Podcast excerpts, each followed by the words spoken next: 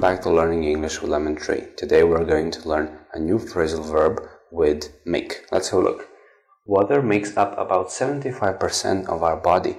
Water makes up about 75% of our body. Water makes up about 75% of our body. Water makes up about 75% of our body. Make up. Make up. It means to form. To form make up, make up. This phrasal verb can also mean to invent something or it can mean to pretend to be true. Thank you for watching. See you in the next video.